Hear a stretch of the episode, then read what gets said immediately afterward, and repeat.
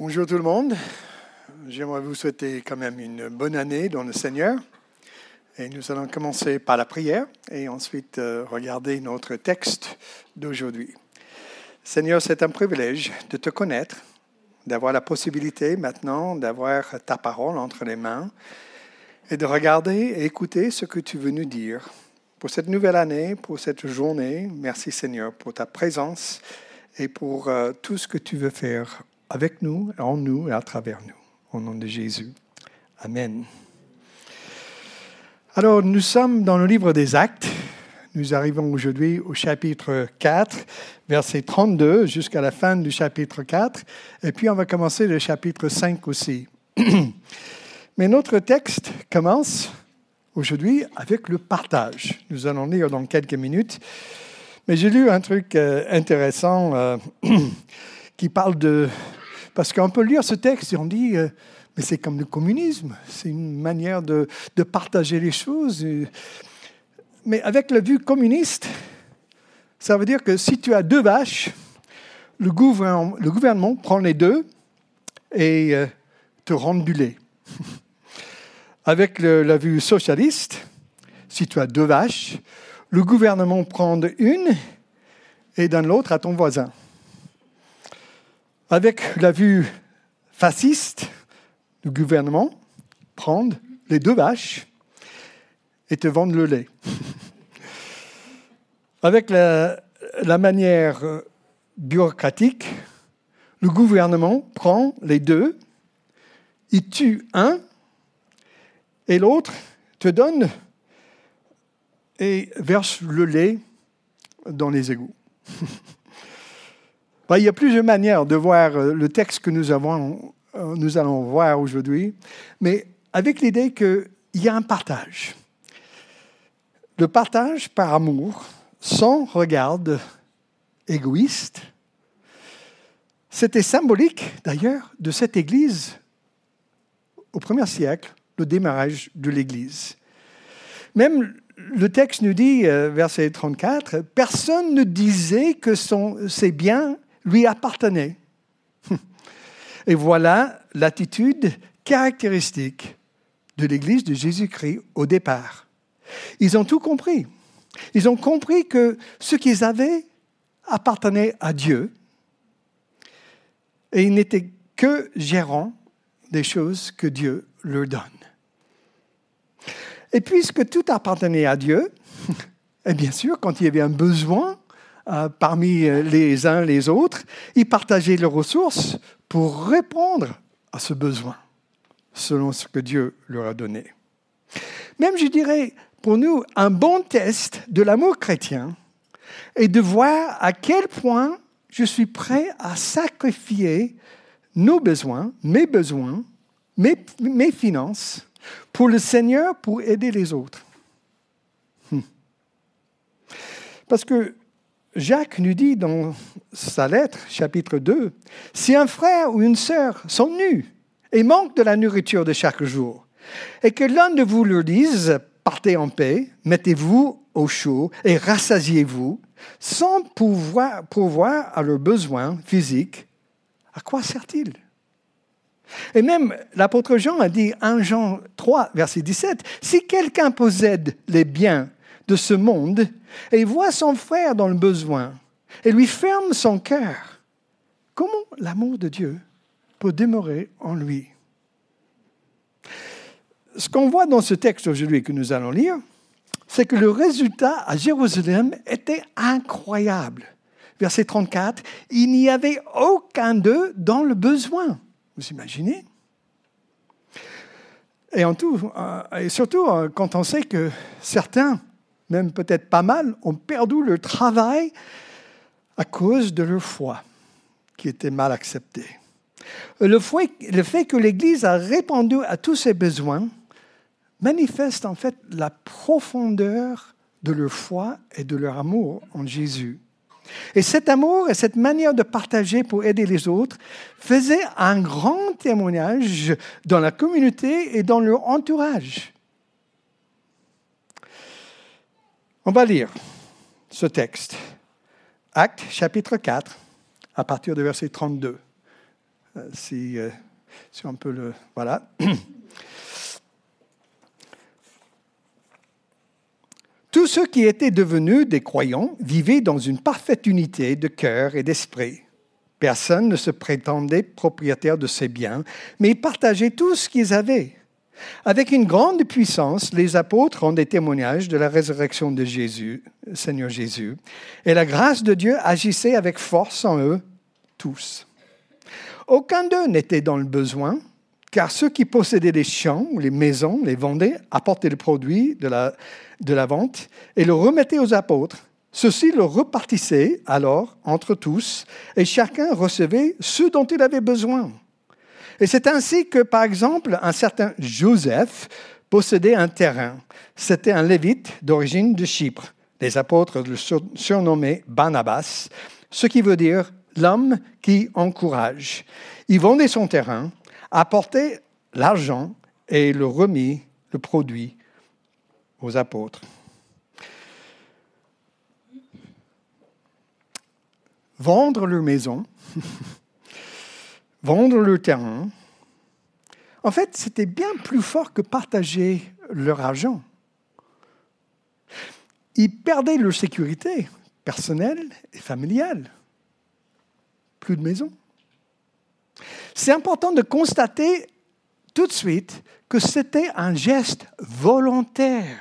C'était jamais commandé, ordonné par Dieu. Ce n'est pas une forme de communisme. Et ce n'était pas non plus le cas pour tout le monde. On peut voir même euh, certains garder leur maison. En Actes chapitre 12 et verset 12, les disciples se réunissaient à la maison de Marie, la mère de Jean. Voilà, donc tout le monde n'a pas vendu leur maison. C'était volontaire. Et même le chapitre 5, verset 4, que nous allons lire dans quelques instants, Pierre dit que le partage des biens était strictement volontaire. Il n'y a pas d'autres récits, d'ailleurs, dans le Nouveau Testament, où d'autres églises faisaient pareil, où ils vendaient tout et donnaient à tout le monde. Mais moi, je vois un message dans ce début du texte pour nous aujourd'hui, l'Église, même ici au rivage. C'est-à-dire, selon la parole de Dieu. Les dons sont placés sous l'administration des responsables nommés par l'Église, qui sont à leur tour responsables devant Dieu pour l'usage de ces dons. Et c'est, important. Eux, ils vont être, euh, Dieu va les tenir compte de ce qu'ils font avec. Mais dans l'Église aujourd'hui, trop souvent, je remarque que les gens veulent donner seulement s'ils peuvent dire ce qu'il faut faire avec cet argent donné. Cette manière égoïste n'a pas de respect pour l'autorité spirituelle que Dieu met en place.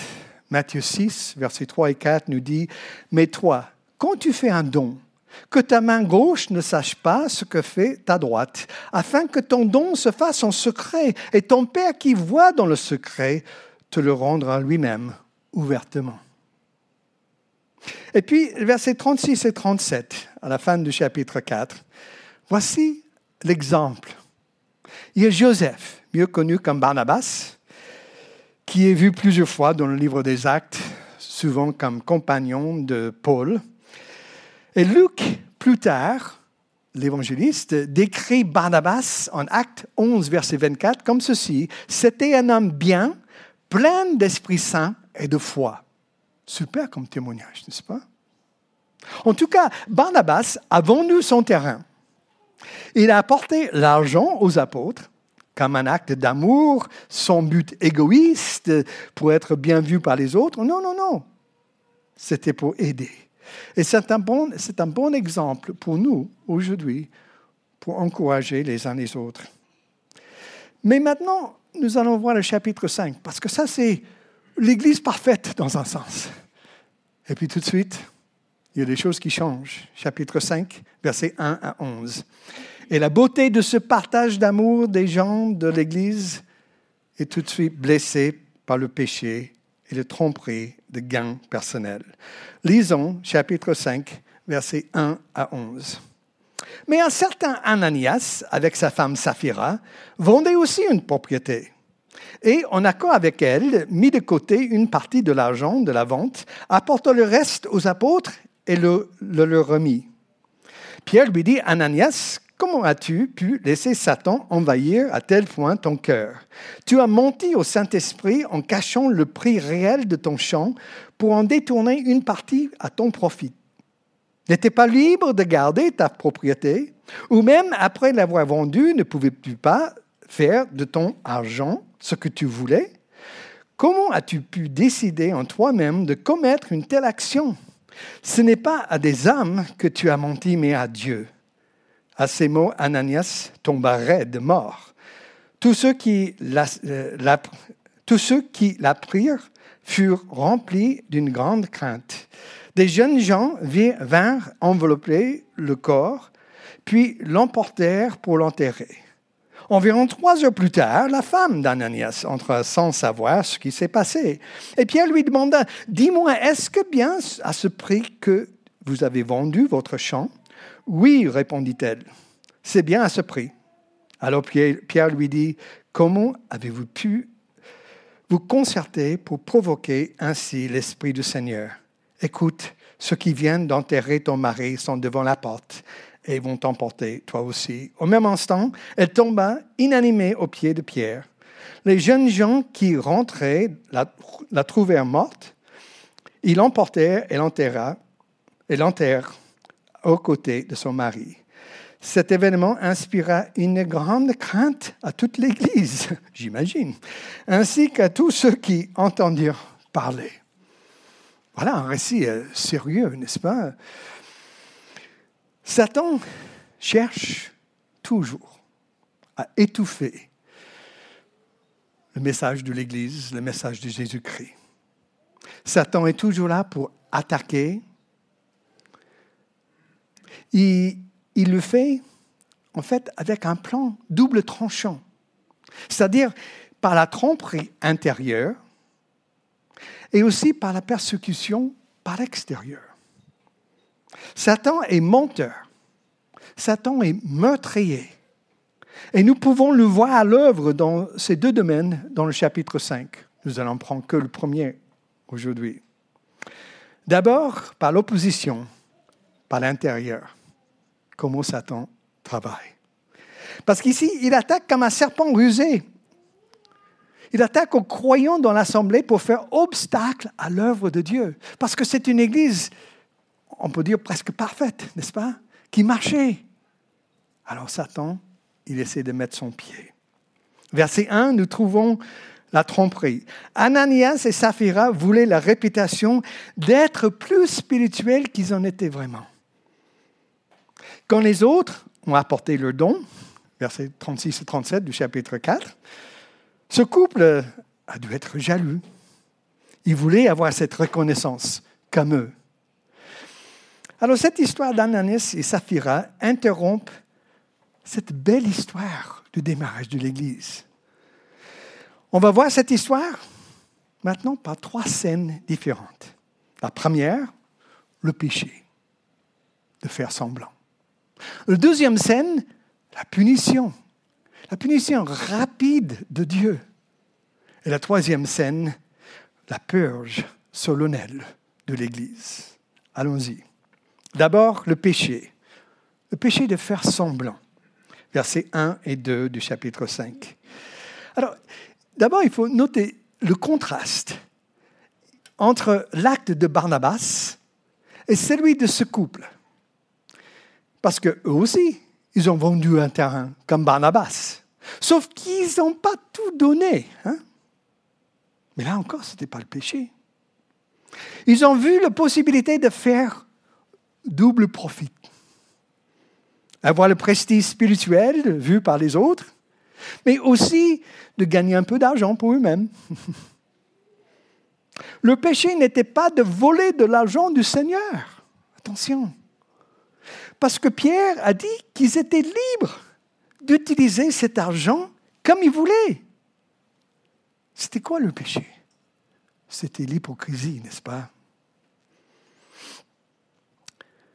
D'afficher une belle apparence spirituelle pour cacher une réalité profonde dans leur, dans leur cœur, le mauvais désir. Même garder une partie du prophète n'était pas un péché. Ils en avaient le droit, comme Pierre disait, verset 4. En fait, il n'y avait pas d'ordre donné pour les chrétiens, pour tout vendre, pour tout donner. Et même aujourd'hui, donner est toujours volontaire. Sinon, ce n'est pas donné. Le péché ici de faire semblant, de mentir.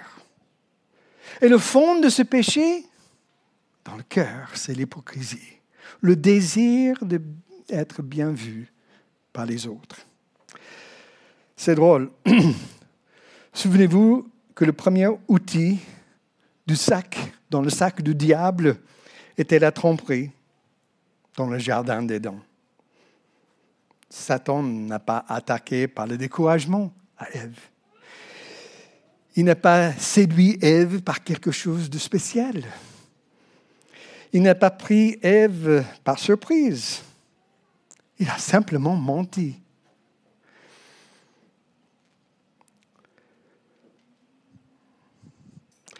Jésus a dénoncé l'hypocrisie.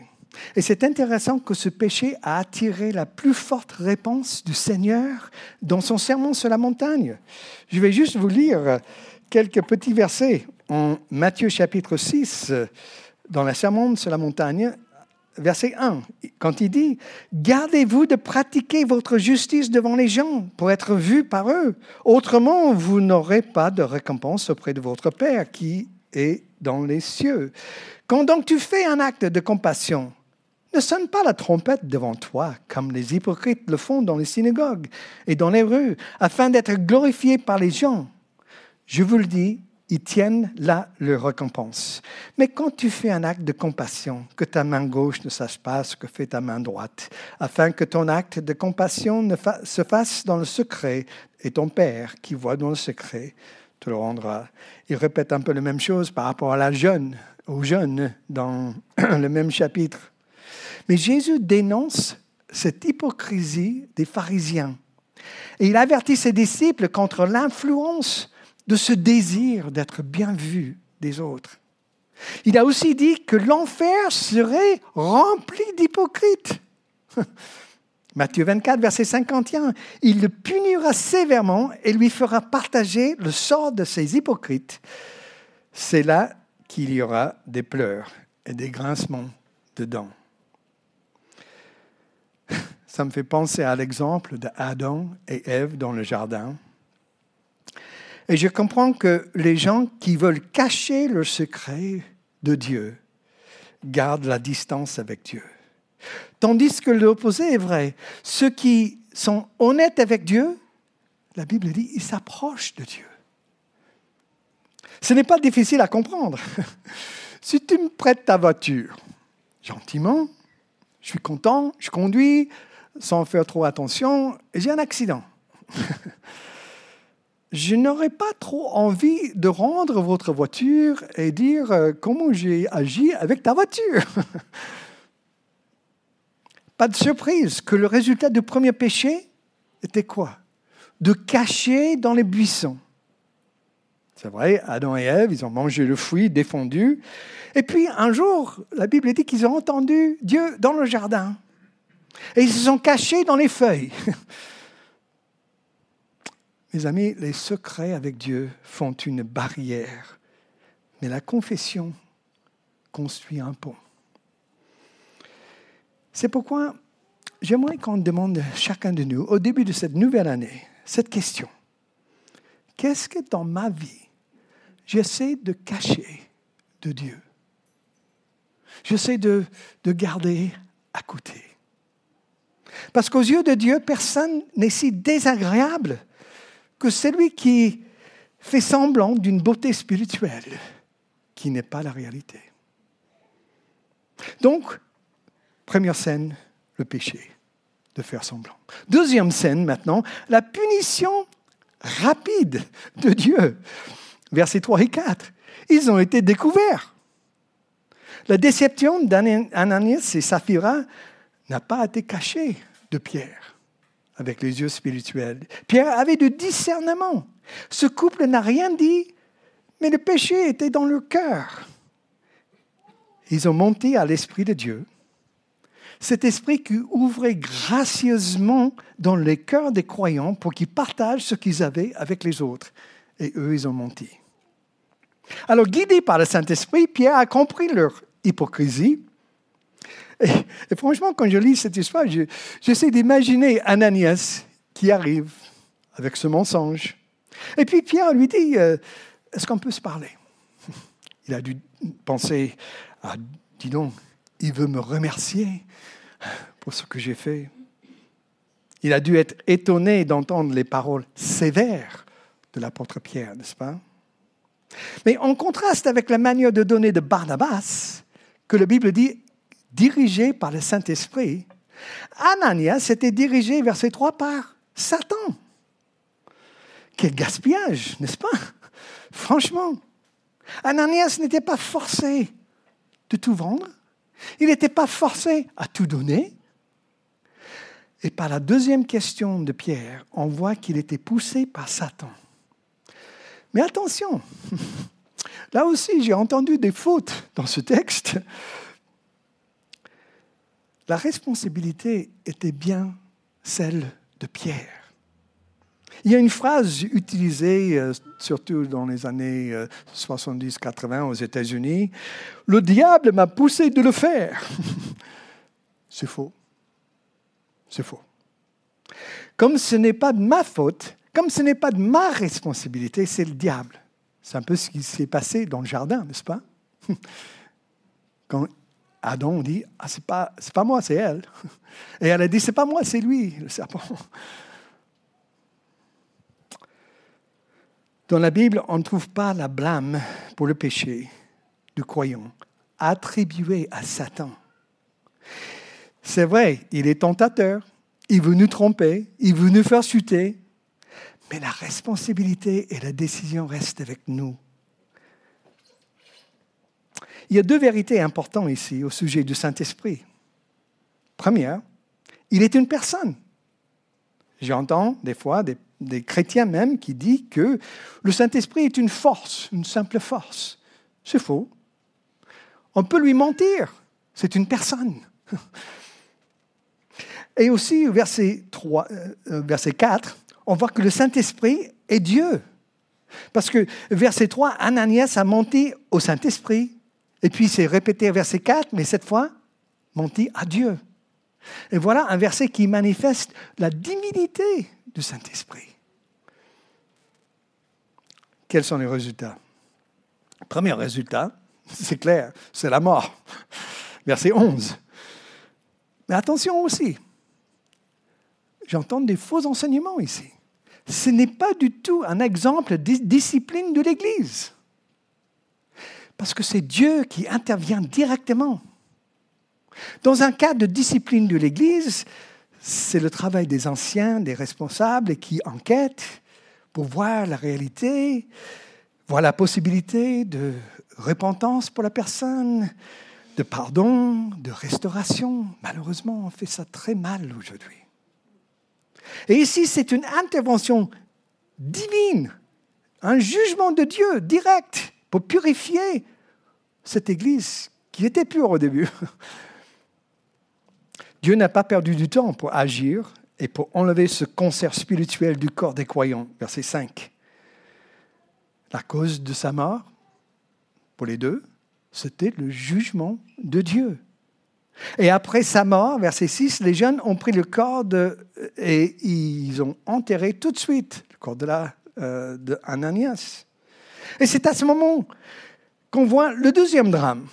Parce que trois heures plus tard, Saphira, la femme, arrive, sans savoir ce qui s'est passé avec son mari. Et Pierre lui donne encore une occasion de régler les choses et dire la vérité. Mais non, elle choisit la déception, le mensonge, donc elle reçoit le même jugement. Quand je lis ce texte, je dis, quelle folie de notre part de tester la réaction d'un Dieu saint par le péché. Et le jugement de Dieu tombe aussi, aussi vite sur Saphira, la femme.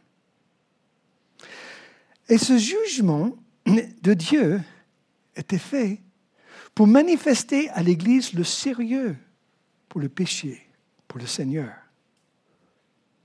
C'est ce qu'on voit au verset 11. Et c'est la troisième scène. D'abord le péché, faire semblant. Ensuite, la punition de Dieu. Et finalement, ce purge, cette purge solennelle de l'Église. Moi, j'ai remarqué dans ma vie de pasteur pendant des années qu'un avantage, et des fois c'est très difficile la discipline dans l'Église, mais un avantage de la discipline dans l'Église, c'est qu'elle décourage d'autres personnes de faire pareil et de continuer. Ça fait que tout le monde commence à s'examiner. Et c'est super. J'imagine, pour cette jeune Église, qu'il y avait beaucoup de réflexions personnelles suivant la mort d'Ananias et Saphira. N'est-ce pas? Mes amis, Dieu veut que son Église soit purifiée. C'est ce qui se passe dans ce texte. C'était le moment, comme Pierre décrit plus tard, 1 Pierre, chapitre 4, verset 17. C'est le moment où le jugement commence. Il commence avec la maison de Dieu. On peut regarder dans la société, il y a plein de choses qui ne vont pas et on dit, Seigneur, il faut, il faut faire quelque chose. Il commence d'abord avec nous.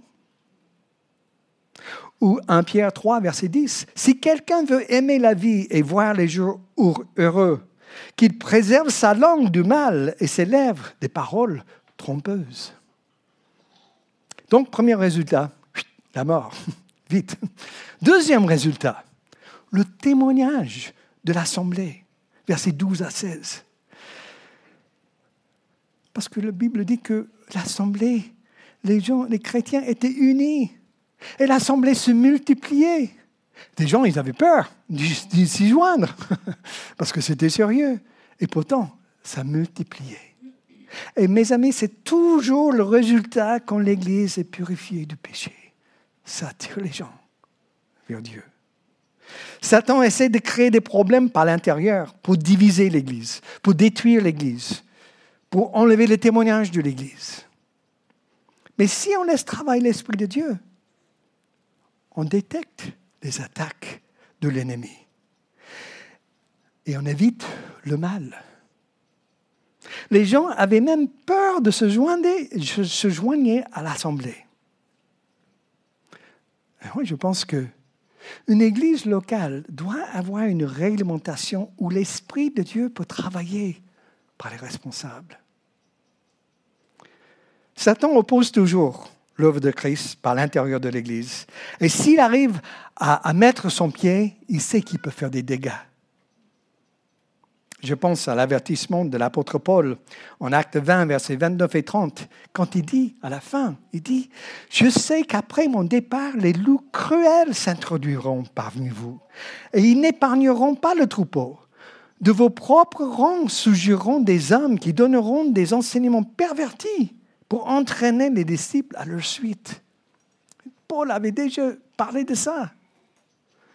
Je dirais même que le plus grand danger pour l'Église aujourd'hui n'est pas l'opposition par l'extérieur. Ça existe. Et des fois, c'est dur. Mais c'est plutôt le péché par l'intérieur. C'est pourquoi il faut le discernement. C'est pourquoi il faut cette discipline pour connaître la croissance la vraie.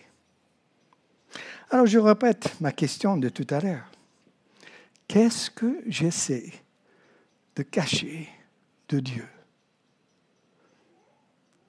Est-ce que j'essaie de faire semblant avec quelque chose devant mes frères? Ou est-ce que je suis transparent? Franchement, que Dieu nous aide en 2023 à être les chrétiens transparents les uns avec les autres, avec Dieu et même dans la ville d'Aix-les-Bains. Pour être les, chrétiens réels et authentiques. Pour toucher la ville d'Aix-les-Bains avec la vérité. Je vous invite à prier avec moi. Seigneur, notre Dieu, nous sommes reconnaissants pour les textes un peu difficiles comme aujourd'hui, de voir euh, le sérieux pour le péché, surtout le sérieux d'être, de faire semblant, de ne pas vivre cette transparence avec toi et avec nos frères et sœurs. Merci Seigneur de nous aider à être vrais, authentiques, et de nous montrer, chacun de nous, euh, les choses qu'on essaie de cacher de toi ou de nos frères et sœurs, pour que nous puissions être une Église purifiée par ton Esprit, qui a un témoignage extraordinaire de la grâce de Dieu et ce que tu fais pour nous. Merci de nous encourager pour cette nouvelle année de vivre cette transparence. Au nom de Jésus. Amen.